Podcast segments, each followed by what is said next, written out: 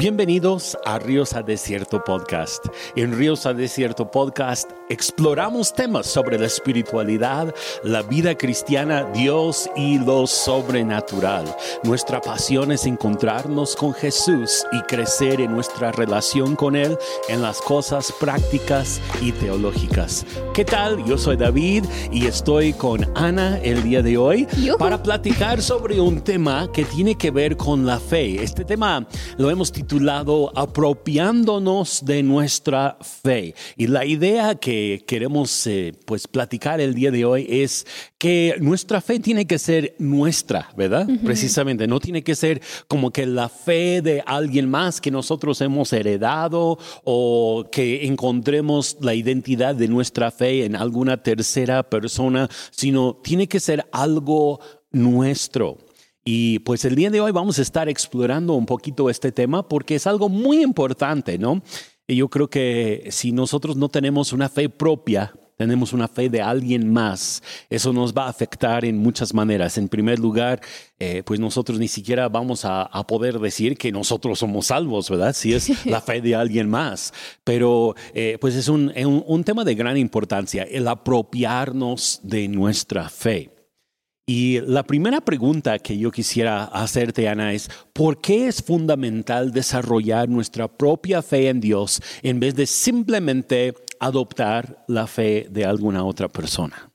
Pues de que es importante, es importante. Ahorita voy a decir por qué, ¿verdad? Pero eh, lo que estaba pensando es que luego muchas veces, como habías mencionado, tenemos la fe de otros y a veces es como, ah, es que es la fe de mi abuelita y mi abuelita me crió en la fe cristiana o etcétera, ¿no?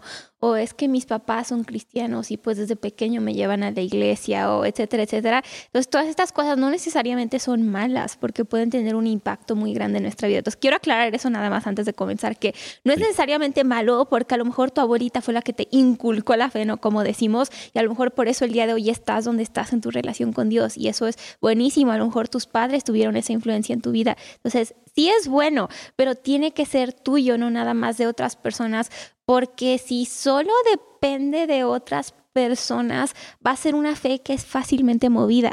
Y es lo que yo estaba pensando, ¿no? Que es como la parábola que Jesús estaba compartiendo sobre el hombre que construyó sobre la arena y el hombre que construyó sobre la roca. Uno tuvo, más bien dicho, ni tuvo fundamentos, ¿verdad? No, no se inventó su casita. Yo creo era como una tienda de campaña, una choza o algo así. Tengo un libro en el que nada más se pone a construir una casa con sus tablas y queda toda chueca, llega la lluvia y, y se va. Y así puede ser cuando nuestra fe es basada en otros. Por ejemplo, eh, digamos que yo baso mi fe en la fe de una persona que admiro. Puede ser, y eso es bueno, ¿no? Pero a lo mejor yo admiro a esta persona y esa persona tiene una relación muy cercana con Dios y yo cuando lo veo, veo a esa persona, veo que está toda metida en la iglesia, en el servicio, en el evangelismo, que hace todas estas cosas, veo que tiene una vida, según yo, muy buena y después a lo mejor yo baso mi fe en eso y digo, wow, si esa persona es así, pues yo voy a hacer lo que ella está haciendo y mi fe como que está agarrada, más o menos, de esa persona. Pero ¿qué pasa cuando esa persona de repente pasa por un momento difícil? Si esa persona que tenía esa gran fe o así, ¿qué tal si esa persona falla? ¿Qué tal que esa persona termina cayendo en algún pecado? ¿Qué tal que esa persona se aleja de Dios? Entonces, ¿yo me voy a alejar de Dios? Mi fe ya no va a tener un cimiento sólido porque digo, bueno, le pasó a esa persona. Entonces, pues yo pensé que si yo seguía lo que esta persona estaba haciendo, iba a tener una buena, una buena relación con Dios y ahora esta persona está mal. Entonces, pues yo creo que no valió la pena y todo en esta vida es vanidad, ¿no? Casi, casi eclesiastes estamos aquí, ¿no? Entonces, si basamos nuestra fe en la fe de otras personas y como que nos anclamos en la gente en vez de anclarnos en Dios, vamos a ser extremadamente, muy fácilmente, no sé cómo decirlo, vamos a ser muy fácilmente movidos cuando lleguen circunstancias difíciles, porque la vida sucede, no los humanos no son perfectos. Y es algo que una vez les dije a, a las chicas de nuestra iglesia cuando estábamos hablando de amistades, les dije, ¿saben qué? Puedes tener muchas amistades y eso es bueno y tenlas y yo te animo a tener buenas amistades, pero todos somos humanos y podemos fallar en algún momento. Pero si te aferras de Dios, Él nunca te va a fallar. Y creo que por eso es importante no tener una fe propia, no nada más una fe así como, pues me agarro de ti, si me caigo, pues ni modo, ya que no. Entonces creo que eso es para mí lo más importante porque necesitamos una fe sólida.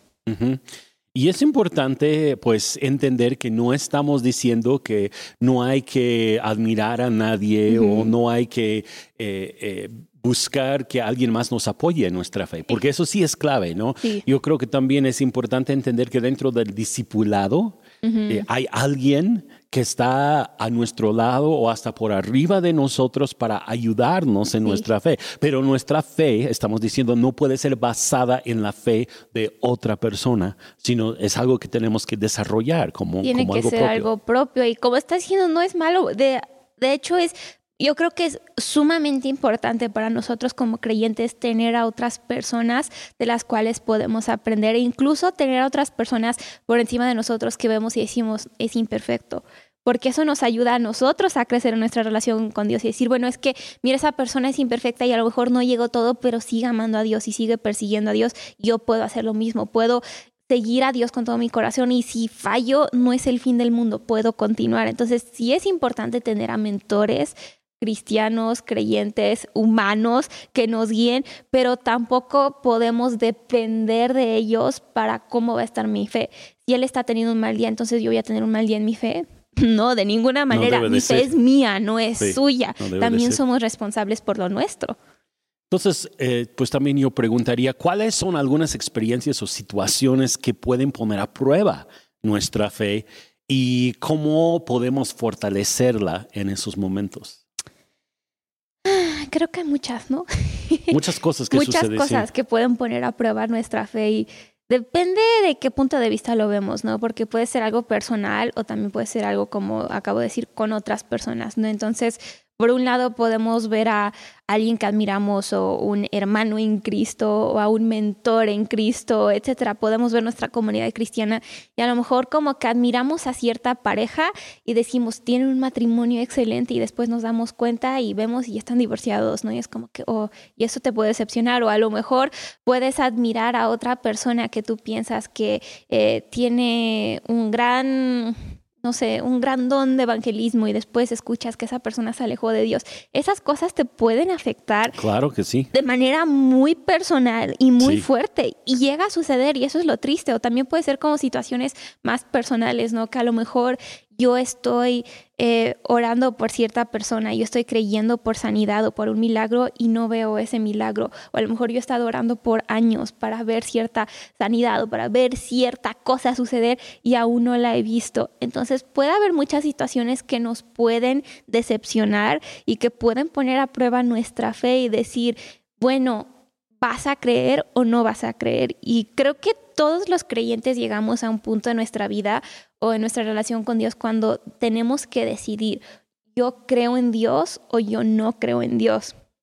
Y luego es lo curioso, ¿no? Que podemos decir, ah, pues yo creo en Dios porque pues esta persona amable, como dijimos, ¿no? Nos anclamos de las personas y es como, ay, pues su fe de ellos y depende de ellos, pero cuando ellos están pasando por sus propios momentos difíciles, así como todos pasamos por momentos difíciles, si ellos están mal, no puedo decir, ay, pues yo ya no creo en Dios, porque mira cómo terminó la persona que yo admiraba. No podemos hacer eso porque nuestra fe es nuestra y debe ser nuestra. Entonces, ¿cómo nos podemos fortalecer en estos momentos?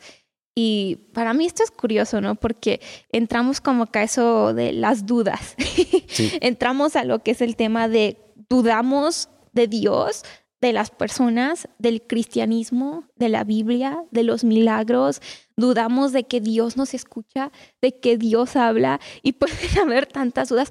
¿Cómo tratamos con eso? Yo estaba pensando, ¿no? Porque nos gusta tener respuestas a todo. y luego no siempre tenemos las respuestas más fáciles, pero me puse a pensar en el discípulo de Jesús, que fue Tomás, ¿cierto? Sí, fue Tomás, sí, iba a decir Timoteo, ese no fue. Entonces, Tomás, y Jesús muere y todos los demás discípulos estaban, pues todos honestamente, estaban achicopalados, ¿verdad? Todos estaban en un momento bajo. El que creíamos que iba a ser verdadero no está, murió. Y eso sí es como luego nosotros, ¿no? Yo creí que mi pastor o mi líder iba a ser, y mira lo que sucedió en mi iglesia. Y hay tantas personas que han pasado por problemas así, de verdad mi corazón duele por esas situaciones, ¿no? Pero hay de tanto, a lo mejor mi amigo, yo pensé que esto y mira, y nada más no. Y así estaban los discípulos. todos, o sea, no nada más unos y uno, no, todos estaban en las mismas. Después llega la noticia de que Jesús había resucitado y varios de ellos no lo creen y están, ah, sí, cierto, y tenemos a Tomás y Tomás está con al menos que yo lo vea, no voy a creer. Estaba tan lastimado, estaba tan dolido, tenía tantas dudas en su corazón que decía, al menos que yo vea en serio y que yo pueda experimentarlo por mí mismo, no voy a creer. El testimonio de los demás no fue suficiente para él y sabemos la historia, ¿no? Después aparece Jesús. ¿Quién no está? Tomás, ¿verdad? Tomás no está. Y todos los discípulos se dicen, oye, mira, vimos a Jesús. Y él así, ajá, sí, cómo no vuelve a aparecer Jesús y ahí sí está Tomás y Tomás se queda atónito, no así de, oh, un fantasma, ¿quién es este que desapareció? Y lo curioso es que Jesús sí los regaña, de alguna manera, los regaña él y dice, por tu falta de fe, o sea, ¿por qué no tuviste fe?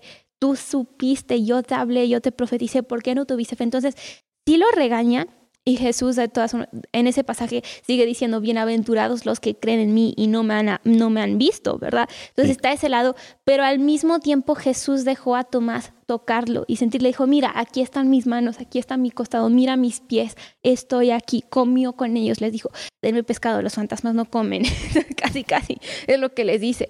Y para mí eso es lo curioso, porque en nuestra vida como cristianos podemos llegar a un punto en el que hay problemas, hay situaciones, hay cosas que prueban nuestra fe, oré por alguien y no se sanó, etcétera, y podemos estar en ese lugar como Tomás, es que yo pensé que este hombre era el verdadero, era la cosa verdadera en la vida. Yo pensé que la fe cristiana era lo que de verdad iba a llegar y podemos estar en ese mismo lugar.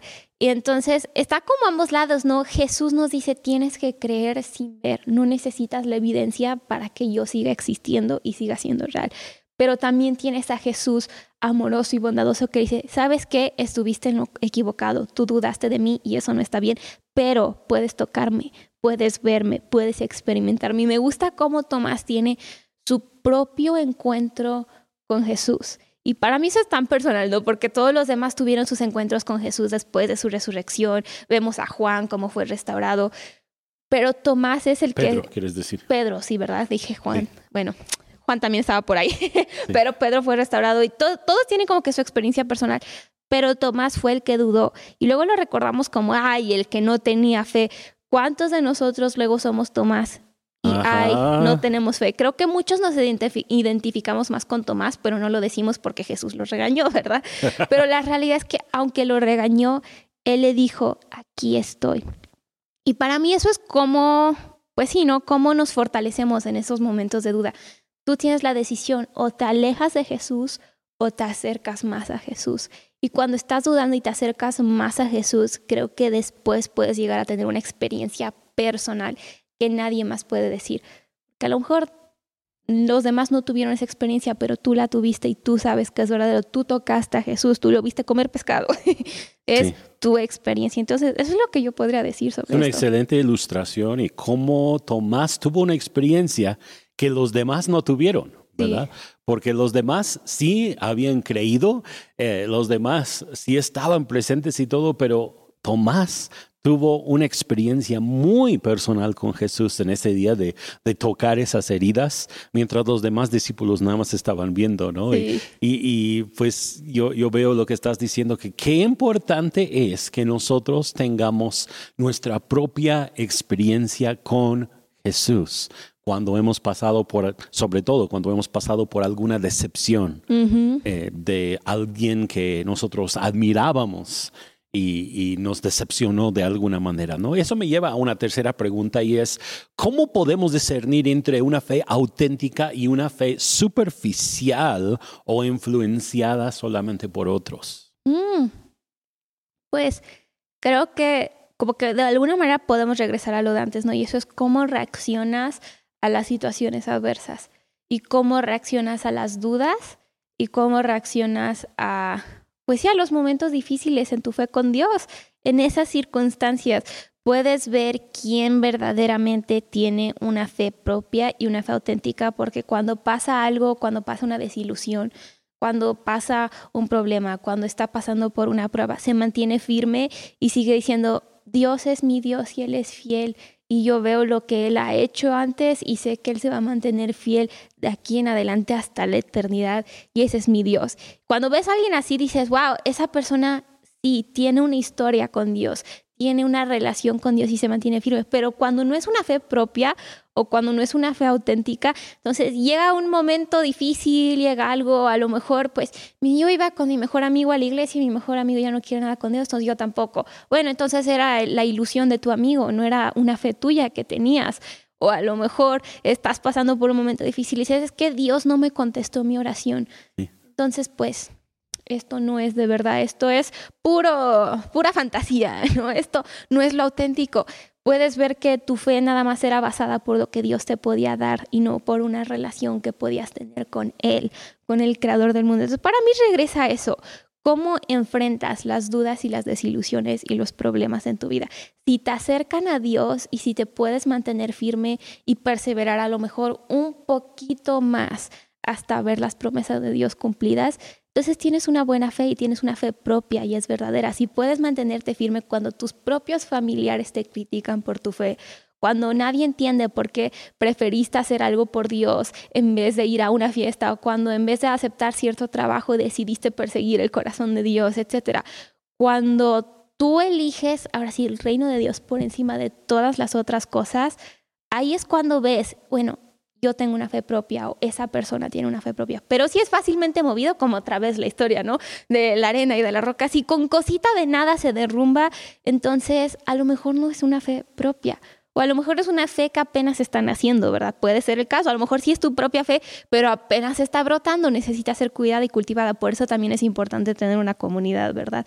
Para que te ayuden a cultivar esa fe. Pero al fin de cuentas, no importa cuánta comunidad tengas, tiene que ser algo tuyo. Y entonces son las pruebas las que determinan o las que prueban podríamos decir así. prueban... sí, prueban nuestra fe para demostrar si es una fe propia y auténtica o si es una fe que nosotros tenemos prestada de alguien más. Son las pruebas. Así pues como pues en esa parábola de Jesús de las dos casas, ¿no? Sí. Y si no hay pruebas, nunca nos vamos a dar cuenta, ¿no? De cómo es nuestra fe. Tiene que ser probada. Y es muy fácil seguir a Dios cuando la vida es color de rosa y todo está funcionando. Y es muy fácil creer en Dios cuando todo está sucediendo y cuando todos están apasionados por Él y cuando estás rodeado de gente apasionada por Él. Es fácil seguir a Dios y es fácil creer en lo sobrenatural y es fácil creer en lo imposible. Pero cuando estás solo en algún momento y necesitas pararte en tu fe, es cuando de verdad te das cuenta, ok, ¿es de verdad o no? Ajá. ¿Y qué papel juega la duda? En el proceso de apropiarnos de nuestra fe eh, y, cómo podemos enfrentar las dudas de una forma efectiva. Creo que ya mencionamos un poco de esto, ¿no? Pero, pero siempre va a haber momentos en los que dudamos, yo creo, de, de nuestra fe, así de, de, Dios en serio dijo. Y es curioso, ¿no? Porque incluso justo después de que Jesús fue bautizado, la tentación llegó de parte de Satanás y lo primero que dijo es, ¿en serio eres el hijo? Si eres el hijo de Dios, como que metió esa duda, ¿no? Si eres el hijo de Dios, entonces, pues haz esto, ¿no? Entonces compruébalo. Y empezó esa duda en el huerto del Edén, ¿no? Cuando fue la caída, la serpiente le dijo, ¿en serio Dios dijo esto? Y como que siempre Creo que siempre el enemigo regresa a la duda, duda sobre tu llamado, sobre tus experiencias que has tenido con Dios. Y creo que todos como creyentes, incluso, no, les estoy profetizando esto, ¿ok? Entonces no lo reciban de esa manera, pero todos como creyentes luego pasamos por estos momentos de duda en los que el enemigo trae dudas a nuestros corazones y a lo mejor es como, ¿En serio Dios te dijo que este era el propósito para tu vida? Porque pues no estás ganando muy bien, ¿eh? Tu familia, mira cómo estás. Según toda tu casa se iba a convertir y tú eres el único hereje, ¿no? casi, casi. Entonces, como que pueda haber tanta duda o sobre tu llamado, sobre tu identidad. ¿En serio Dios dijo que tú vas a llegar a hacer esto? Yo creo que no, mejor persigue otra cosa. Mejor persigue este otro sueño, mejor ve por ese camino, se ve más fácil, se ve más atractivo, etcétera. Y llega a esas dudas y es algo que todos los creyentes experimentamos en algún momento de nuestras vidas. Y creo que eso ayuda a probar nuestra fe y a nadie nos gustan las pruebas. Bueno, a mí no, ¿verdad? Si a ti te gustan las pruebas, pues, wow, eres de otro, eres otro mundo y te admiro. Pero a mí no me gustan las pruebas Y es en esos momentos en los que Dios nos refina, por así decirlo. Y es algo bonito, ¿no? Que Dios nos pudo hacer perfectos y pudo hacer un mundo perfecto, etcétera, pero él quería una relación con nosotros que nosotros eligiéramos. Que en los momentos difíciles, ah, bueno, yo te elijo a ti, Dios. En las pruebas y en las dudas, bueno, yo no sé qué está pasando, no tengo ni idea, pero yo te elijo a ti, Dios. Eso es lo que Dios quería y siempre ha querido. Entonces, cuando nuestra fe llega a ser una fe propia, entonces podemos llegar a esos momentos de duda y decir, bueno, a lo mejor no entiendo, pero yo sé el carácter de Dios, sé su bondad, su fidelidad, etcétera. Entonces yo puedo mantenerme firme. Y entonces, pues, ¿cómo nos podemos enfrentar ¿no? a la duda de una manera constructiva? Creo que lo primero es que dejemos que nos acerque más a Dios. En vez de dejar que la duda nos aleje de Dios y pues en serio Dios sana, yo ya oré por 138 personas enfermas y ninguna se sanó, entonces pues no, Dios no sana, me voy de la fe, es un fracaso del cristianismo, etc. Podemos llegar a ese punto o podemos decir, bueno, a lo mejor no lo he visto, pero yo sé que Dios sanó a esa persona, yo vi a esa persona ser sanada, yo conozco de gente a mi alrededor, entonces yo voy a seguir persiguiendo. Entonces uno, diría eso, deja que te acerque al corazón de Dios. Y dos, usa las dudas como una oportunidad para crecer tu historial en Dios, por así decirlo. Creo que cuando tú tienes una historia con Dios, cuando tienes experiencias compartidas con Dios, es más difícil que seas movido cuando vienen dudas o pensamientos negativos, desilusiones, etc. ¿Por qué? Porque dices, bueno, a lo mejor está pasando esto, pero Dios es mi Dios y Él es bueno, Él es fiel, yo confío en Él yo tuve esta experiencia con él, yo tuve esto que me habló, yo tuve esto, etcétera, entonces voy a seguir adelante. Cuando estás pasando por dudas, ve con Dios. Dile, Dios, ¿qué es lo que me quieres hablar? ¿Qué experiencia quieres darme? ¿Qué puedo cómo puedo crecer en mi relación contigo? Y entonces vas a tener un historial de tu vida con él y vas a ser menos fácilmente movido. y así se dice. Sí, yo ahorita que tú estabas diciendo todo esto, estaba pensando en este, los aguiluchos, y cómo es que el águila, mamá, saca al aguilucho del nido para que empiece a volar. Porque no, no comienza a volar generalmente por sí solo, a menos que alguien le empuje ella tenga que ocupar sus alas. Y luego así pasa con nosotros en cuanto a la fe, ¿no? Y no nos damos cuenta si la fe es nuestra o si la fe es una fe heredada o una fe que estamos recibiendo a través de una tercera persona hasta que tengamos las dudas. Y cuando ya tengamos la duda es cuando extendemos nuestras alas y comenzamos a volar. Como que tenemos que aprender, no es en esos momentos que dices, ah, bueno, ok, ¿qué es mi fe? No es mi fe, si es de verdad, no es de verdad. Y es cuando tenemos que nosotros mismos empezar a hacer el trabajo, ¿no? Sí, y cuando estiramos más bien nuestras alas, comenzamos a volar por nosotros mismos en la fe. Pues otra pregunta sería, ¿qué impacto tiene el alejamiento de personas cercanas a nosotros en nuestra fe y cómo podemos mantenernos firmes en esos momentos. En otras palabras, si hay alguien que está cerca de mí que yo admiro mucho por su fe, pero esa persona se aleja de Dios o se aleja de mi vida por alguna razón, ¿cómo afecta eso nuestra fe? Pues creo que primero hay que admitir que sí afecta. Y hay que admitir que sí sucede y que no es algo así como que, ay, pues ya que total, ¿no? Porque cuando tienes una relación con alguien o cuando tienes una amistad cercana con alguna persona, incluso cuando admiras mucho a una persona, de alguna manera como que estás a lo mejor no al 100, pero como que te estás uniendo ya sea en tu corazón, en tu espíritu, en tus emociones a esa persona, es como que hay una cercanía. Entonces, si llega a haber algo que aleja la relación o si esa persona termina yendo por otro camino, sí va a afectar y sí va a lastimar y no va a ser a lo mejor lo más fácil y bonito. Y ay, pues mira, mi amigo que tanto admiraba terminó y renunciando a su fe cristiana, pero pues la vida sigue, no, no va a ser así de fácil, ¿verdad? Va a ser difícil y, y tristemente sucede. Y eso es algo difícil y es algo que nos puede poner en un lugar donde evaluamos ¿no? nuestras propias vidas, nuestras propias emociones, familias, relación con Dios, relación con nuestra iglesia, con otros creyentes, como que nos pone a reflexionar ¿no? y decimos, bueno, si le pasó a esta persona, me podría pasar a mí. Si le pasó a esta persona, yo cae de mi vida, cae de mi familia, cae de mi matrimonio para algunas personas, ¿no? Etcétera. Se podrían empezar a preguntar eso. Entonces, de que sucede, sucede, de que es difícil, es difícil, pero pues nuevamente, como ya dijimos, ¿no? O te puede llevar a un lugar donde te acercas y procesas con Dios, o te puede llevar a un lugar donde empiezas a como dar vueltas y caer en un hoyo negro y así que no, pues es que no, es que sí, no sé, etcétera.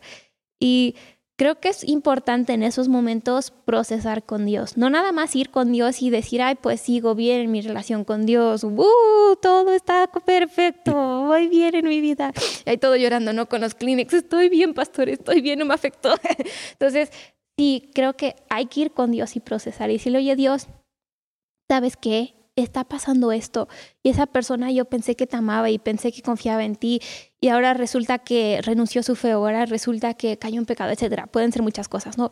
Y llega con Dios con esas dudas.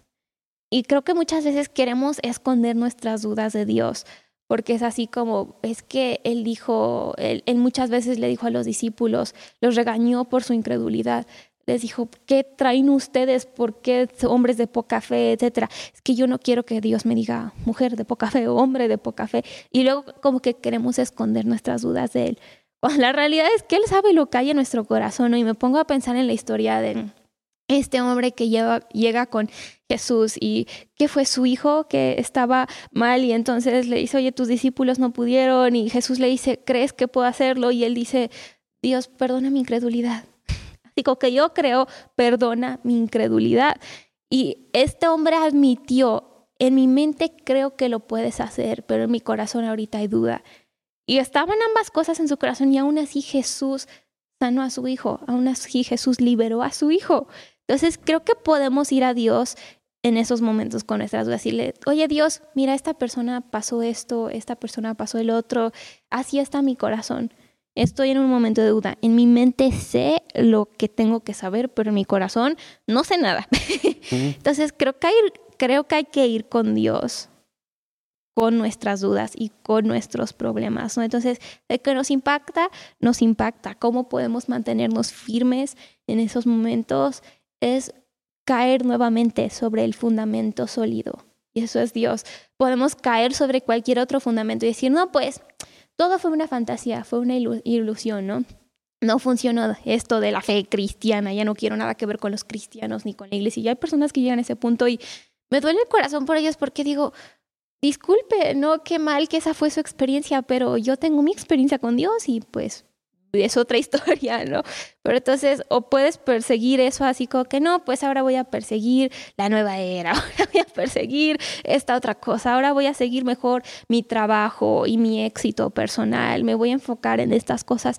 Y mientras que varias de esas cosas pueden ser buenas, no estoy diciendo la buena era, ok, entonces cuídense todos ahí, pero mientras que perseguir tu trabajo y hacer de tu familia una prioridad, todo eso puede ser muy bueno. Estoy de acuerdo, son cosas buenas, pero si te quieres basar y aferrar en eso, todas esas son cosas que fácilmente pueden ser movidas. Entonces hay que regresar a nuestro fundamento que es Dios y nuestra propia relación con Él y nuestras propias experiencias con Él. Bien, eso me lleva a otra pregunta y esta pregunta sería, ¿qué consejos prácticos puedes ofrecer para ayudar a aquellos que están luchando por desarrollar su propia fe en Dios? Uh, lo primero que se me ocurrió fue que, que no bases tu fe únicamente en la fe del día domingo. Entonces, mi consejo práctico para ti que quieres desarrollar tu propia fe es desarrolla tu propia fe. No nada más busques tu propia fe el día domingo en la iglesia o en una reunión entre semana o en un grupo de discipulados. Todo eso es bueno y te animo a que lo busques y lo persigas y lo hagas. Yo no voy a minimizar eso de ninguna manera. Sí, hazlo.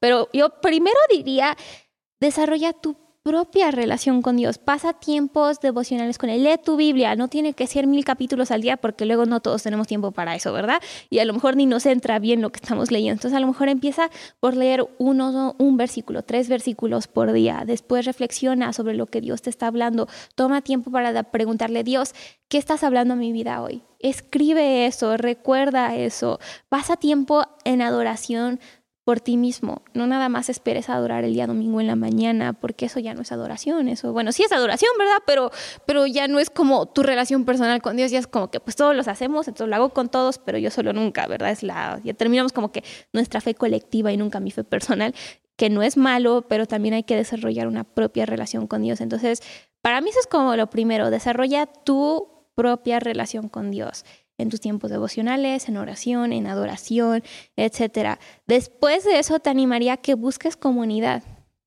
Y ya hemos mencionado todo, que ya dijimos, nuestra fe no puede ser basada en la de otros, pero aún así seguimos necesitando de otras personas para ayudarnos a crecer. Nos necesitamos, es lo que es el modelo que Jesús dio. Él tenía a sus doce cuates, no nada más era uno y nada más y solitos a ver qué logramos. Él tenía una comunidad. En el libro de Hechos vemos vez tras vez cómo se creaban comunidades de creyentes. Entonces, a lo mejor dices, bueno, ¿dónde voy a encontrar eso? Si no encuentras, a lo mejor empieza una tú, consigue a un amigo o a una amiga y se vale que sea tu mamá y alguien más, pero consigue a alguien y les, oiga, nos vamos a reunir para hablar de lo que Dios nos ha estado hablando, para animarnos los unos a los otros, etcétera. No uses estos momentos para chismear ni para desviarte del tema. Si llega a hacer eso, entonces mejor ni lo hagas, ¿verdad? Si no tienes la disciplina para, para que se edifiquen y nada más están desedificando, no sé cómo decir, destruyendo, no lo hagas, pero entonces desarrolla tu relación con Dios, desarrolla una relación con una comunidad que ama a Dios y que están persiguiendo el corazón de Dios juntos. Y tercero, no por minimizarlo, pero también busca a Dios en las reuniones de tu iglesia, conéctate con tu iglesia local y muchas veces lo podemos hacer como bueno, cuando eres chiquito, ¿no? Pues mis papás van a la iglesia, entonces yo tengo que ir con ellos porque me llevan.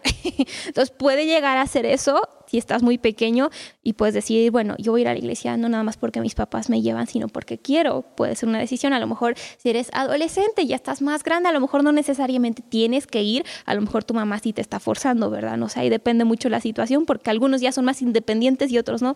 Pero decide ir porque quieres buscar a Dios y quieres crecer en tu fe, no nada más porque pues es lo que se hace o lo que hay que hacer. Si eres un adulto y a lo mejor apenas estás comenzando en tu relación con Dios y te invitó un amigo y qué tal día tu amigo no va a ir, pues no nada más vayas porque es que mi amigo va y si no va, pues yo no voy. Y muchos así lo hacen, es que ahí voy con esa persona, pero pues si no va, pues yo tampoco quiero ir, que tu fe depende de esa persona. Lo que Dios te va a hablar a ti depende de esa persona. Dios te puede hablar esté tu amigo o no esté tu amigo, Dios puede encontrarse contigo, esté la persona que te invitó o no esté. Y yo sé, ok, como introvertida sé que es mucho más cómodo cuando estás con alguien que conoces porque es como, ay, qué alivio, si no es como te avientan a agua infestada con tiburones y no sabes ni nada ni qué anda. Entonces, de ese lado sí entiendo, pero también entiendo que no puedo depender de que alguien más pueda para que yo pueda buscar a Dios.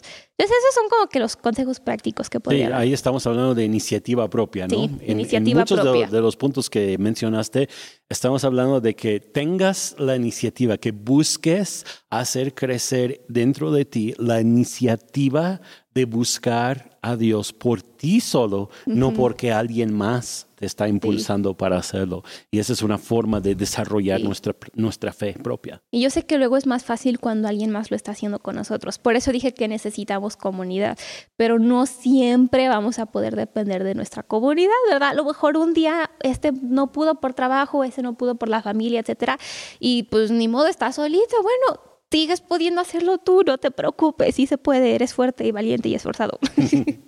Pues la última pregunta que vamos a tratar el día de hoy es, ¿cuál es el vínculo entre el conocimiento intelectual y la vivencia emocional en nuestra relación con Dios? ¿Y cómo podemos equilibrar ambos aspectos?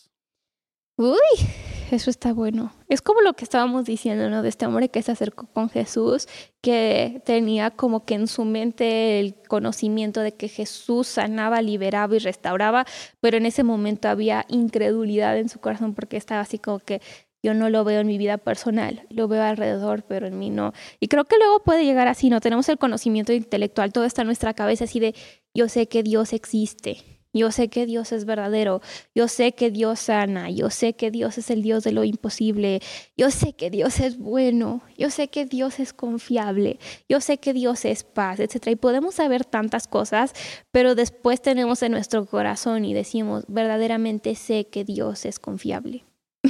verdaderamente sé que Dios puede sanar, lo he experimentado, lo he vivido. Entonces tenemos la vivencia emocional, ¿no? Y a lo mejor a lo mejor puede ser emocional porque de verdad lo sentimos, o a lo mejor nada más es porque lo vivimos, ¿no? Puede ser como esas dos cosas. Entonces, creo que también tenemos que llegar a un punto en el que la fe se hace nuestra propia fe porque la hemos vivido, no solo porque la hemos conocido. Y es muy fácil llegar a conocer de Cristo, pero es otra cosa experimentar a Cristo. Y creo que luego nos conformamos con el yo conozco a Cristo.